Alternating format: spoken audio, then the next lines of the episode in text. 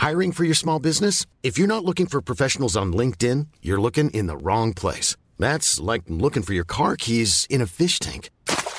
LinkedIn helps you hire professionals you can't find anywhere else, even those who aren't actively searching for a new job but might be open to the perfect role. In a given month, over 70% of LinkedIn users don't even visit other leading job sites. So start looking in the right place. With LinkedIn, you can hire professionals like a professional. Post your free job on linkedin.com slash spoken today. Salut Avant de monter à bord pour votre épisode de Programme B, un mot sur notre sponsor. C'est un podcast qui s'appelle Tracer la route, proposé par les passes de télépéage Ulysse. Tracer la route, ce sont les aventures de femmes et d'hommes en voiture. Comment ces trajets, ces voyages leur ont permis de sortir du quotidien d'eux-mêmes et de tracer une nouvelle voie. Dans le deuxième épisode, par exemple, Jean revisite ses souvenirs de banquette arrière dans la 4L familiale. En un quart d'heure, il fait revivre toute une époque, celle des années 70 et des vacances populaires où il fallait partir de nuit pour aller en Bretagne et où pour les enfants l'été prenait des allures de ruée vers l'or. Partir, ça s'apprend, dit Jean, et il a bien raison. D'ailleurs, il est devenu enseignant et il en a fait une règle de vie pour lui et pour ses élèves.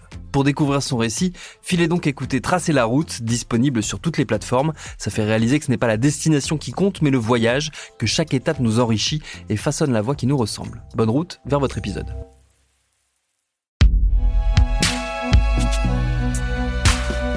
Binge Audio.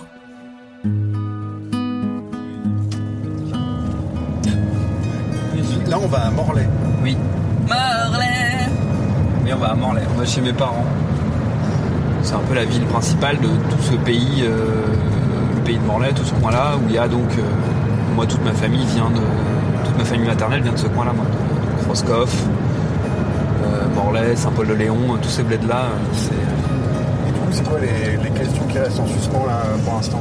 Bah, Mais- il en reste pas mal, ouais. Il y, a- il y au moins une question, ça se résumerait euh, d'une phrase, c'est que pendant 30 ans, j'ai dit que mon, grand- mon arrière-grand-père était collabo, mais est-ce que c'était vrai en fait? Au vieux pays de mes pères, une série de Thomas Rozek et Quentin Bresson, épisode 1.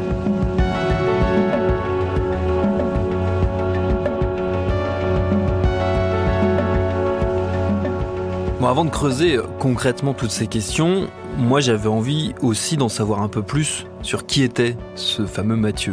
Parce que finalement, je me rends compte que je sais très peu de choses. Alors qu'est-ce que je sais? Je sais qu'il était né en 1894. Je sais aussi qu'il est mort en 1972, qu'il était cultivateur, c'était son métier, qu'avec Marianne, sa femme, ils avaient acheté une boulangerie dans les années 30 pour euh, nourrir leurs très nombreux enfants et leur donner du travail, parce qu'il faut savoir qu'ils ont eu 10 enfants. Je sais aussi qu'il était très croyant, et puis qu'il était sourd. Alors, il n'était pas sourd de naissance, il était devenu sourd. Et comment il est devenu sourd? Là aussi, il y a plusieurs versions en fonction de qui raconte. Mon grand-père dit qu'il avait pris un coup de sabot euh, dans la tête. En réalité, il semblerait, si on croise un peu toutes les différentes histoires, il semblerait qu'il ait perdu l'audition à cause d'une explosion. Euh, quand il avait 9 ans, il s'est approché un peu trop près d'un explosif dans un champ où on détruisait des cailloux et ça lui avait euh, crevé les tympans.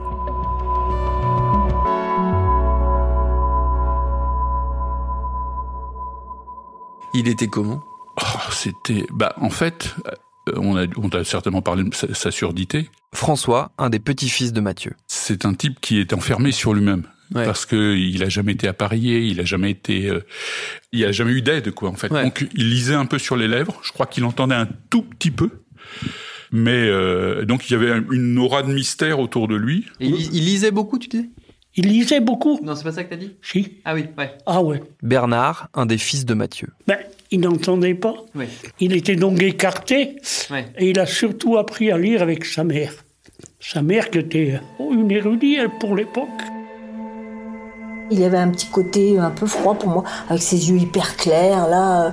Et puis ça se voyait que c'était un intello quoi, donc il avait un petit côté. Tu sais. Catherine, une des petites filles de Mathieu, et accessoirement ma mère. Il lisait tout le temps. Ouais. Il lisait tout le temps alors qu'il avait, euh, quand il était vieux, il avait, comme il avait du diabète, il avait des problèmes aux yeux. Il avait sa grosse loupe, il y avait toujours des livres ouverts. Ouais. Il lisait tout le temps. Ouais.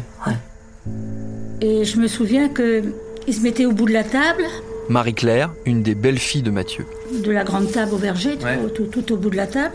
Et il y avait souvent soit ton, euh, ton grand-père, Jean, Ouais. soit Albert qui se mettait toujours près de lui. D'accord. Pour lui répéter. Et qui lui euh, répétait ils avaient beaucoup de disait. patience avec lui. Ouais, ouais. Plus que certains. Comment il était? Tu te souviens de lui comment? Physiquement, Ouais. un petit trapu. Un petit costaud? Hop, on flottait dans ses vestes. Ah ouais? Un triangle. Mais euh, bah, balèze quoi, Ah musclé ouais, quoi. Ouais. Un triangle. Ouais. Et fort comme un turc. Ah ouais Et Il avait les yeux très bleus, non? Comment? Il avait les yeux très très bleus, je Oh, crois. très bleu. Ouais. Très bleu. Ouais. Rien à voir. Il avait un regard qui reflétait vraiment ses états d'esprit, quoi. Il n'avait pas beaucoup besoin de parler, en fait. Bah, quand il regardait quelqu'un pour le jauger, euh, évidemment, c'est- ça pouvait être impressionnant. Euh, maintenant, c'était quelqu'un qui était, euh, je pense, bienveillant. Maintenant, mais, mais c'est le regard d'un petit-fils de 11 ans euh, sur son grand-père, donc c'est pas non plus. euh, Si, c'est un. Moi, je me, il me donnait une sensation de chaleur, quoi, de, de, de vraie chaleur humaine, quoi. Alors, on était fascinés parce qu'il chiquait et que sa chic, il la mettait dans Dans sa casquette? dans, sa, dans son béret et dans, dans le rebord du béret, quoi. Ce qui fait qu'en fait, il avait toujours une trace un peu jaune, quoi, dans ses cheveux. Et c'était, c'était la chic, quoi. Mais pourtant, c'était un homme très propre, quoi. Mais ça, c'était, voilà, c'était le truc, quoi. Et euh, donc, il y avait ça. Et puis, c'est donc le fait qu'il était complètement renfermé. Et en plus, euh, il était rebouteux. Ouais. Donc, il avait un don pour faire passer certaines maladies, euh, il soignait les animaux, ce qui fait qu'en fait, il y avait tout ça, ça participait à, Ouais. Au mystère autour de lui. Il Quoi. y avait un côté un peu sorcier, ma mère. disait Voilà, c'est ça, un ouais. peu sorcier, et euh, bah, les, les belles filles étaient terrorisées. Quoi. Alors, il, il avait un côté mystique. Ouais. Tu vois, quand tu arrivais, tu voyais ce grand. Il était grand, enfin. Il était grand pour l'époque, et puis bon, maintenant, non, il était petit. En fait. Oui, en fait, il faisait était pas très 1m60, grand. euh, oui, ouais, voilà. il était petit, Oui, en fait, oui, oui. ouais, Alors, euh, qu'est-ce qu'il y avait? Alors, donc, lui, tu- il t'intimidait quand tu arrivais, Ouais. un petit peu, quoi. Puis, tu savais pas comment l'aborder, comment dialoguer avec lui. Ouais. Et puis, alors, il avait des dons de guérisseur. Alors, si tu arrivais que tu avais un petit peu un rhume, mal un peu à la gorge, il te disait rien. La première fois, moi, il m'avait rien dit. Il passe derrière, je le sentais derrière moi. Je me disais, oh, qu'est-ce qu'il me veut, qu'est-ce que je fais? Et là, tout d'un coup, il enroule une mèche de mes cheveux, et puis, paf, il tire dessus. Oh, je vais crier. J'ai plus eu peur. et ben, écoute, après, j'avais plus mal à la gorge. Il avait dans les doigts quelque chose qu'on n'a pas. Comme s'il avait eu un fluide. Il il soignait les animaux par les mains. Ouais, parce qu'il avait un, un espèce de statut de, de vétérinaire, mais pas officiel, quoi. Ah, Rien d'officiel, il était guérisseur. Ouais, c'est ça, ouais. ouais. Et il connaissait une vache par cœur. Ouais. Il en a sauvé tout plein. hein. Ouais. Même de l'abattoir, des fois. Il les achetait parce que lui, il sentait quand est-ce qu'il y avait un veau dans le ventre de la, Ouais. de la vache. Je sais pas comment il faisait. Il- il- Et il disait, hop, il disait au boucher, vont passer là. Dans deux mois, on va avoir un petit veau. Ah ouais. Et à l'époque, Ah, un petit veau, dis donc, ouais. c'était du pognon. Hein. Ah, bah ouais. Et ta maman, Marianne, c'était quel type de femme? Quel genre de femme? Oh, une petite femme Ouais. qui devait peser 45 kilos. Ouais, une petite toute menue. Ouais. Ah oui, mais qui était. Oh, qui était pas. C'était pas dimanche tous les jours avec elle. Hein. Tu fais le signe, tu tournes la main, euh, Ah oui. elle serrait la vis. euh. Oh, il y a- mais il n'y avait pas le choix. Ouais. Il n'y avait pas le choix. Et on était 10. Et c'est pour ça qu'elle a acheté la boulangerie d'ailleurs. Elle a acheté la boulangerie. Ben, Dans les années 30 à peu près. Euh, Enfin, dans je- les dans années 37, 30. je crois. oui. Ben, ça faisait du boulot pour ses enfants. Mmh. Et puis ça faisait à manger. Elle a fait venir l'électricité à Roscoff. À l'époque, c'était des entreprises privées. Et donc, elle a fait venir. Elle était, elle était toujours, elle- tout l'intéressait, toutes les nouveautés. Ouais, c'était une femme, euh, voilà, forte, quoi. Elle Ouais. avait dû être du caractère. Elle euh, avait beaucoup de caractère. Et elle avait pris mais la- très douce, elle Ouais. était très gentille. Ouais. C'était pas une. euh, voilà. Oui, oui, oui, c'était pas Ouais. une matrone. euh, Non, non, non, non, pas du tout, non. C'est qu'elle buvait du champagne. Ah non, je savais pas. Ah, tu savais pas Mais non. Alors là, quand on arrivait là-bas, on avait son petit coup de champagne. Même quand elle était très malade. Elle buvait du Elle, elle champagne. buvait rien d'autre que du champagne. Ben ça, ton père, il s'en sou- ton grand-père, il s'en souvient. Ah bon? Ah oui, oui, C'est oui. rigolo quand même pour des, des, Champagne. des gens de cette génération. et tout. Du champagne.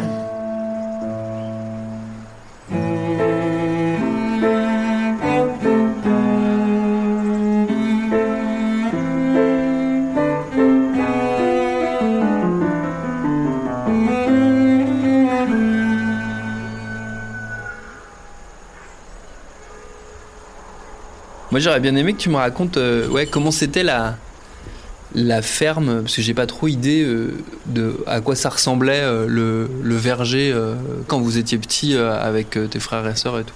Le- les bâtiments et la cour de- du verger, ça n'a pas changé. Ouais. Il y a donc euh, les tables, les écuries et une grange. D'accord. Ça, c'était tout d'un d'un bloc. Ouais. Il y avait, derrière, il y avait un petit appendice qui servait euh, aux cochons. D'accord. Dans le côté, il y avait un poulailler. Et puis le grand jardin de l'époque, quoi, hein, qui faisait quand même un hectare, un peu plus d'un hectare, entouré de murs. Ouais. Où il y avait 114 ou 115 poiriers. Ouais.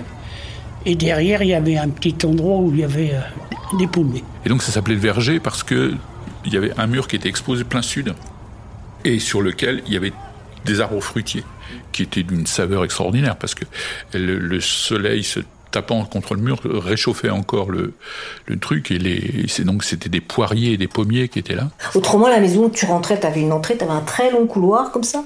Et donc, tu avais une énorme, une très très grande cuisine. C'était là qu'ils vivaient, quoi. Avec une cheminée. Mais déjà, nous, à l'époque, dans la cheminée, il y avait une gazinière, quoi. Ah oui, C'était ouais, pas. Voilà. ouais. Et il y avait une fenêtre de chaque côté. Avec, bah, je t'ai déjà raconté le petit coin. Ouais. Euh, Il y avait une avancée. Et donc là, il y avait une petite table ronde. Avec là, mon grand-père, c'était là qu'il lisait avec Ouais, la table. il était là et puis toute la journée, ouais. Autrement, il y avait une très grande table et voilà les meubles. Après, donc, tu avais un salon, il y avait une salle de bain après qui avait été faite à- à- après. Là, je sais pas qu'est-ce qu'il y avait avant, quoi. Ouais. Il y avait cette grande salle à manger glaciale là au bout du couloir où on n'allait jamais, sauf quand il y avait des grandes fêtes de famille. Au-dessus de ces deux pièces-là, il y avait une grande chambre à l'étage, à une extrémité, la chambre de mon grand-père et la chambre de ma grand-mère à l'autre extrémité.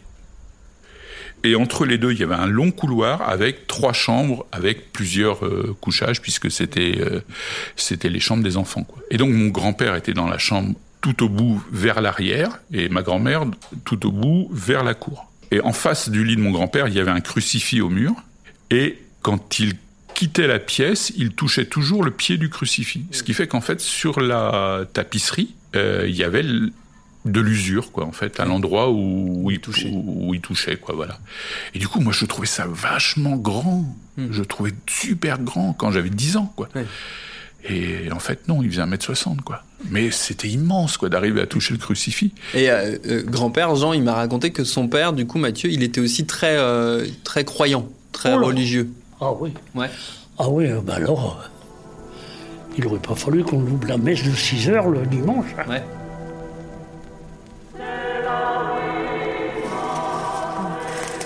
Ah ben le voilà, avec Monseigneur du Parc, avec l'évêque de... Ça, c'est c'est Mathieu, là Oui, c'est grand-père, D'accord, avec Monseigneur du Parc, l'évêque. L'évêque du Finistère. Alors c'était le Finistère et le Léon, c'était quoi les parcs euh, Euh, je pense qu'il était évêque du Finistère, ouais, du Parc, Oui, ouais. oui. Et, et tu sais qu'il quêtait à la messe. Ouais, Et il râlait quand les gens n'avaient pas donné beaucoup. D'ailleurs, il, il marque dans une de, je sais pas dans ce quelle lettre, il marque que les gens, là, vraiment, euh, ils donnent pas beaucoup, quoi. il faisait pas de démonstration. non, non. Mais, et nous, on a son chapelet qui est tout euh, rafistolé Ah avec ouais Tu des- l'as là Oui. Tu me montreras après Ah, Ah, je, je sais où il est. Tu sais où il est Ah ouais, Tu vois, la ficelle et des épingles à nourrice. ah ouais. C'est lui qui l'avait. Ah, c'est à lui. Oui, oui, oui, ah, oui, oui, oui, oui. Oui, oui, c'est- c'est c'est à lui, ça. Ça, ça ne le quittait jamais. Ouais, il l'avait avec lui tout le temps. Oui, c'était pas un bijou pour lui. Non, non, pas- c'était un- C'était pas pour faire joli, tu vois. Non, c'était quasiment un. Ouais. Pas un outil de travail, mais euh, Ouais. un- c'était Ah un. oui, un mais ça ne le quittait pas. T'as vu ça un peu Ah ouais, c'est rigolo. Les épingles à nourrice. On l'a laissé en l'état. Ouais, c'est marrant. Albert voulait pas qu'on y touche, et puis Ah ouais, je je pense qu'il avait raison. Ouais, c'est rigolo. Ça fait bizarre d'avoir ça dans les mains. euh. Ouais, oui, de penser que lui, il les a eus. Ouais, bah ouais, parce que là, nous, ça fait, euh, moi, bah, moi, ça fait longtemps que j'y pense, mais là, nous, ça fait quelques jours qu'on ne vit un peu que dans la vie de Mathieu, du coup, on en a beaucoup entendu parler, donc ça me fait euh, quelque chose de l'avoir dans les mains, ça fait une connexion un peu directe, parce que moi, je l'ai pas connu forcément, je suis né 14 ans après sa mort, donc.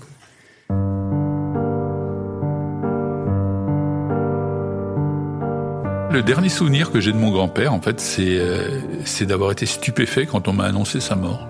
Ben, parce que c'était ma grand-mère qui devait mourir, quoi. Oui, parce qu'elle était très malade. Parce qu'elle était malade Ouais. et euh, que que d'après ce qu'on me racontait, elle avait refusé l'extrême onction Ah oui? En disant que toi, toujours cette foi là chevillée en disant que de toute façon elle irait au paradis parce qu'il n'y a pas possibilité autrement. Donc c'est pas la peine. Et, et que et que le bon Dieu ne voulait pas d'une femme en colère dans son paradis. Et que si elle partait avant Matthieu, elle serait en colère. Donc euh, donc voilà, il fallait pas. Donc du coup, le curé repartait et elle, elle tenait le choc. Et, et, euh, finalement, c'est mon grand-père qui est Qui est mort en janvier 72, le premier. voilà. Et c'est là que j'ai appris qu'il était diabétique, ce que je ne savais pas.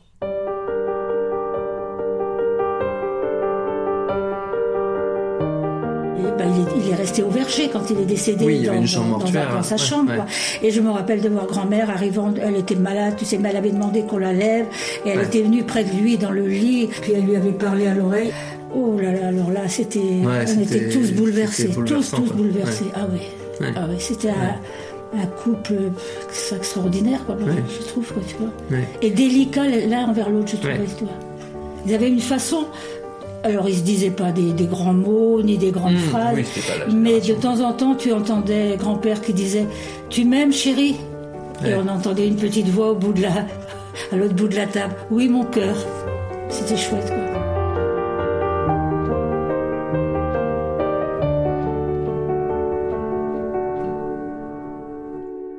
Et vous savez quoi? En fait, ce jour-là, quand Marianne s'est allongée à côté de Mathieu, moi je sais ce qu'elle lui a chuchoté à l'oreille. Elle lui a dit Merci pour la belle vie que tu m'as donnée.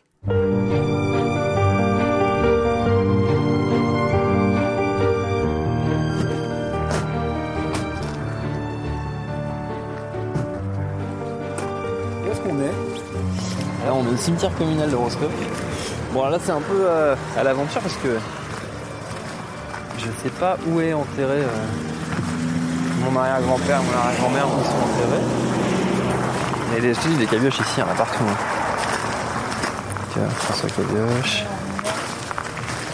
jeune Cabioche, Pierre Cabioche. Qu'est-ce qu'on fait On se sépare ou comment on... Bah non, on va, on va, on va zoner ensemble. Mathieu Cabioche, Marianne Cardi, il est là. C'est lui. Il y a des fleurs Famille Cabioche CIT. Il est là. 7 janvier. Donc ils étaient nés et ils sont morts la même année tous les deux. On voit que c'est une vieille tombe, hein. On a trouvé Mathieu. Il est là.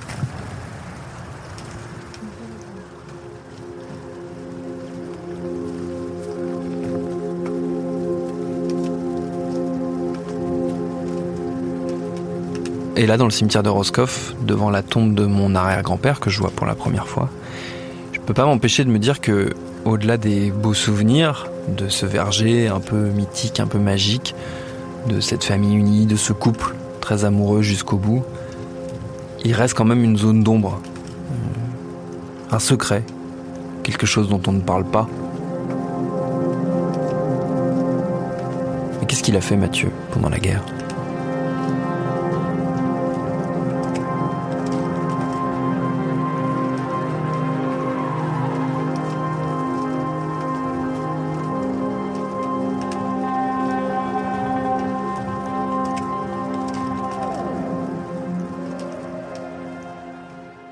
Suivre.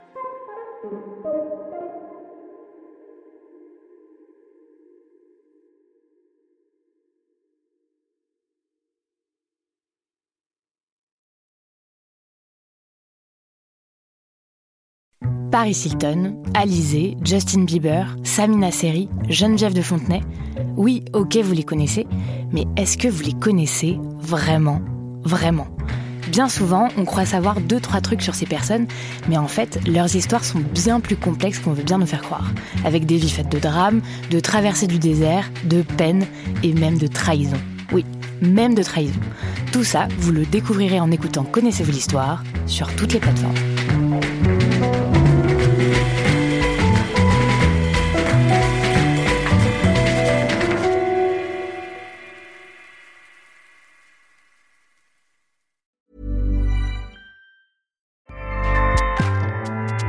ACAST powers the world's best podcasts.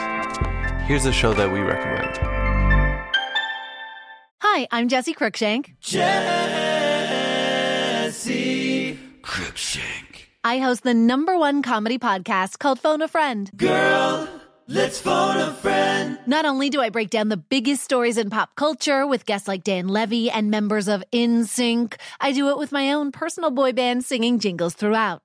Because it's my show. It's your show, girl. New episodes of Phone a Friend Yeah. drop Thursdays wherever you get your podcasts. So work it, girl. Yeah, work it. Okay, that's enough. ACAST helps creators launch, grow, and monetize their podcasts everywhere. ACAST.com.